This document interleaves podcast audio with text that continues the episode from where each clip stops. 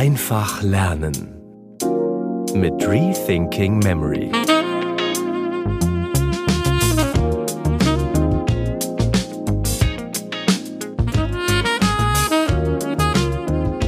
Rethinking Memory lebt von euren Fragen. Unser Ziel ist es, möglichst praxisrelevant eure konkreten Fragen hier im Podcast zu beantworten. Also schreibt sie uns auf podcast at rethinkingmemory.com. Die erste Frage kommt von Gottlieb.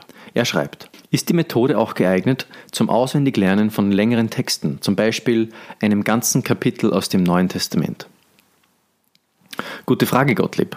Wir kombinieren hier bei Rethinking Memory einige antike Merktechniken miteinander, um die möglichst beste Lernleistung zu erzielen. Zum Auswendiglernen von längeren Texten wie zum Beispiel dem Neuen Testament eignet sich die Gedächtnispalast-Methode perfekt. Eigentlich ist die Gedächtnispalast-Methode die beste Methode, wenn es um das Lernen von Texten geht. Wir verwenden die Gedächtnispalast-Methode in fast der gleichen Art, wie wir sie verwenden, wenn wir zum Beispiel Vokabel lernen wollen oder Mathematikformeln. Beim schnellen Auswendiglernen von Texten kombinieren wir sie noch mit einer anderen Technik, um das ganze Lernen noch zeiteffizienter und schneller zu gestalten. Prinzipiell kann man sagen, dass der Gedächtnispalast an sich eine sehr schnelle Methode ist, sich Dinge anzueignen. Beim Auswendiglernen von Texten, ob es jetzt das Neue Testament ist oder ob wir zum Beispiel ein Gedicht auswendig lernen wollen, kommt jedoch noch ein kleines Problem hinzu. Wir wollen hier ja ganze Phrasen und Sätze auswendig lernen. Jetzt wäre es eine große Zeitverschwendung, wenn wir zum Beispiel für jedes einzelne Wort ein Merkbild uns generieren würden. Das wäre nicht nur sehr ineffizient, sondern auch ziemlich umständlich. Dann würde die Gedächtnispalastmethode genau das Gegenteil von dem bewirken, für das sie bekannt ist, nämlich für das schnelle und mühelose Auswendiglernen von jeder Art von Information. Probieren wir das doch anhand eines Beispiels, lieber Gottlieb, um dir das konkreter vor Augen zu malen. Nehmen wir Johannes 1, Vers 18 her. Niemand hat Gott jemals gesehen. Der eingeborene Sohn, der in des Vaters Schoß ist, der hat ihn uns kundgemacht. Als erstes definieren wir hier Schlüsselwörter, die wir dann in Merkbilder übersetzen und in unseren Gedächtnispalast tun. Und dann machen wir folgendes. Wir sagen uns den Vers ein paar Mal aus dem Gedächtnis vor.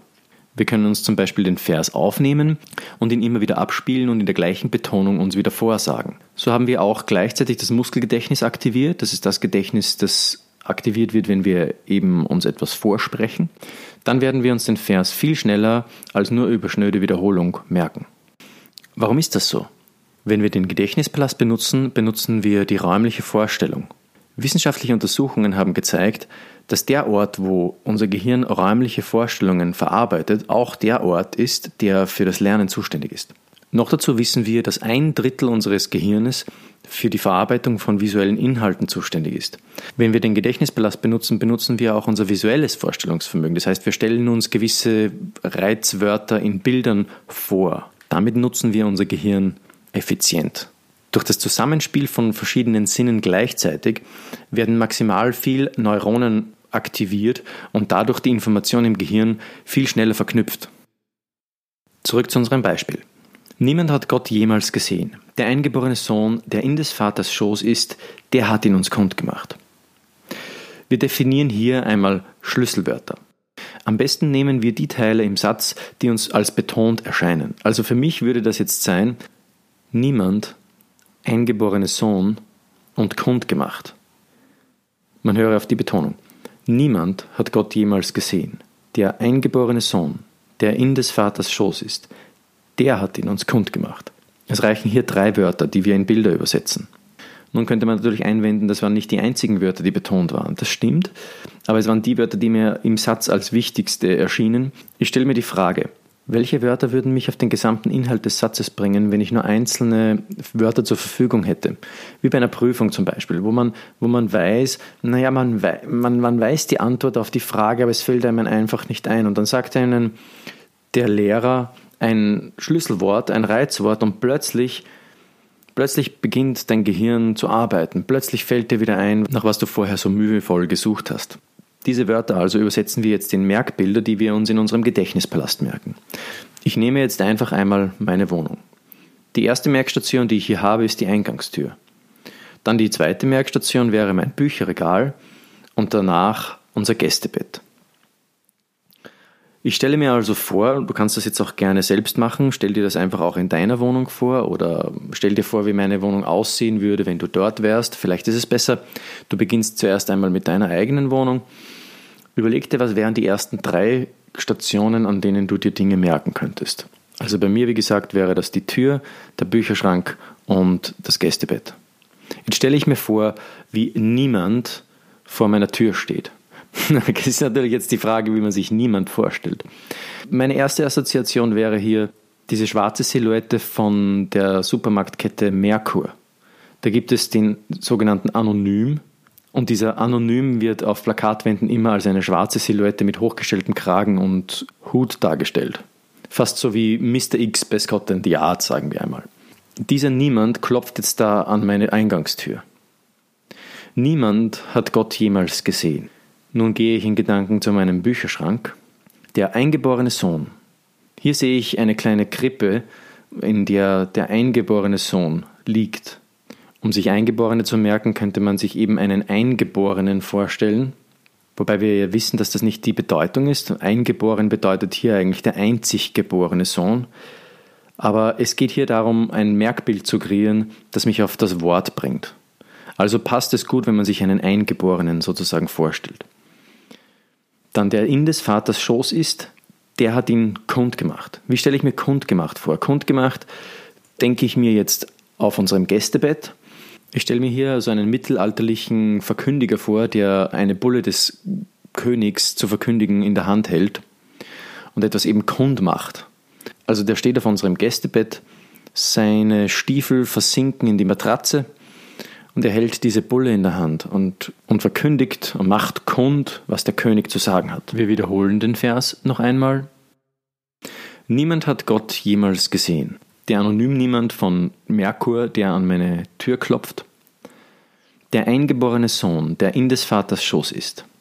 Jetzt sehe ich vor meinem Bücherregal das kleine Kind in der Krippe liegen. Der hat ihn kundgemacht. Der mittelalterliche Verkündiger des Königs. Nun spreche ich mir diesen Vers ein paar Mal vor, ich nehme ihn mir auch auf, dann kann ich mir immer wieder auch meine Betonung anhören und sie nachsprechen. Parallel dazu, zur gleichen Zeit, gehe ich durch meinen Gedächtnispalast und ziehe mir die Bilder an, die ich eingesetzt habe, um mich auf die verschiedenen Wörter zu bringen. Also das mache ich natürlich in Gedanken. Ich gehe in Gedanken durch meinen Gedächtnispalast und sehe dort die verschiedenen Bilder, die ich mir dort vorgestellt habe, vor dem inneren geistigen Auge. Gleichzeitig spreche ich, wie gesagt, den Vers ein paar Mal vor und es kann sein, dass mit dieser Methode der Vers am ersten Tag noch nicht ganz sitzt, das ist kein Problem. Hier hilft uns eine weitere Erkenntnis aus der Gehirnforschung. Wir wissen, dass das Gehirn lernt oder beziehungsweise Verknüpfungen macht, neuronale Verknüpfungen bildet, wenn wir schlafen. Das heißt, was ich mache vor dem Schlafengehen ist, ich lese mir meinen Vers noch einmal durch, wiederhole ihn ein paar Mal aus dem Gedächtnis und gehe dann schlafen.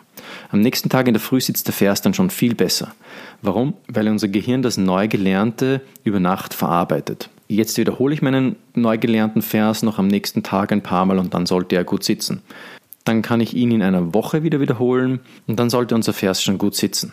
Ein kleiner, aber sehr wichtiger und guter Trick noch nebenbei ist, wenn wir aus unserem Vers ein kleines Lied basteln, wenn wir ihm eine Melodie mitgeben, dann bleibt er noch viel schneller im Gedächtnis und viel länger auch uns erhalten. Das kann etwas so Simples sein wie das hier. Niemand hat Gott jemals gesehen. Der eingeborene Sohn, der in des Vaters Schoß ist, der hat ihn uns gemacht. So ist eigentlich meine Aufnahme dieses Verses. Eine komische Betonung am Ende. Keiner würde es so betonen. Der in des Vaters Schoß ist, der hat ihn uns kundgemacht. Das würde keiner so sagen. Aber das war die Melodie, die ich dem Vers irgendwie gegeben habe, als ich ihn mir aufnahm, um ihn initial zu lernen. Das habe ich mir dann immer wieder vorgespielt und einfach so wiederholt. Durch das immer wieder Anhören und Vorsagen bekam der kleine Vers irgendwie einen Klang, eine kleine Melodie, die einzigartig für ihn war. Das in Kombination mit dem Gedächtnispalast ist die perfekte Methode, sich Verse, ja ganze Bücher des Neuen Testamentes ohne Mühe zu merken. Die Forscherin und Schriftstellerin Lynn Kelly zum Beispiel hat indigene Volksstämme untersucht, zum Beispiel die australischen Aborigines, und hat gezeigt, wie diese Kulturen mit eben diesen beschriebenen Methoden ihr ganzes Wissen von Generation zu Generation verbal weitertradierten, ohne dass etwas dabei verloren ging. Lieber Gottlieb, ich hoffe, es half dir ein bisschen zu verstehen, wie auch du Bibelverse mit dieser Methode ganz einfach und ganz schnell auswendig lernen kannst. Fang doch am besten noch heute damit an und probier die Methode einfach einmal aus. Wenn du noch weitere Fragen hast, freue ich mich, wenn du mir schreibst auf podcast at rethinkingmemory.com. Das gilt auch für dich. Wenn du noch Fragen hast, dann schreib mir doch einfach auch. Ich freue mich, deine Fragen hier im Podcast zu beantworten.